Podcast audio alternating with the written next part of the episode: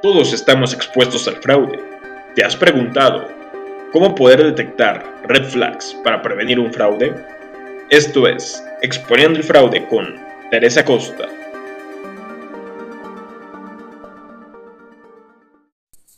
De acuerdo con la Comisión Nacional Bancaria de Valores, OXO es el principal corresponsal bancario del país, con más de 43.397 puntos para hacer pagos o transferencias en operaciones con el pago de una comisión.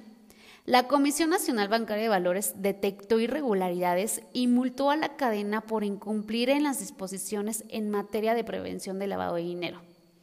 Estas tiendas OXO, además de ser un punto vulnerable para el lavado de dinero, también ocurren algunos actos ilícitos por medio de este. Por ejemplo, la cadena limita la entrega de los recursos al beneficiario cuando tú vas a hacer un depósito y esto puede ser utilizado por el método del pitufeo para lavar dinero. Además de que también no se asegura que los recursos sean depositados a las cuentas de los beneficiarios designados.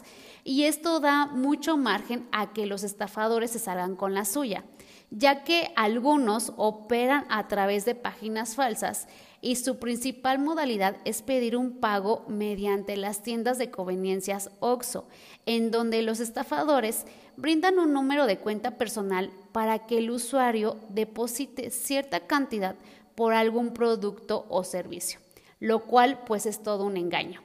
Incluso también hay quejas de explotación, de robo y fraude a los empleados. Hay denuncias anónimas por usar un famoso sistema que le llaman pagadoras para evadir impuestos, evadir al IMSS e Infonavit.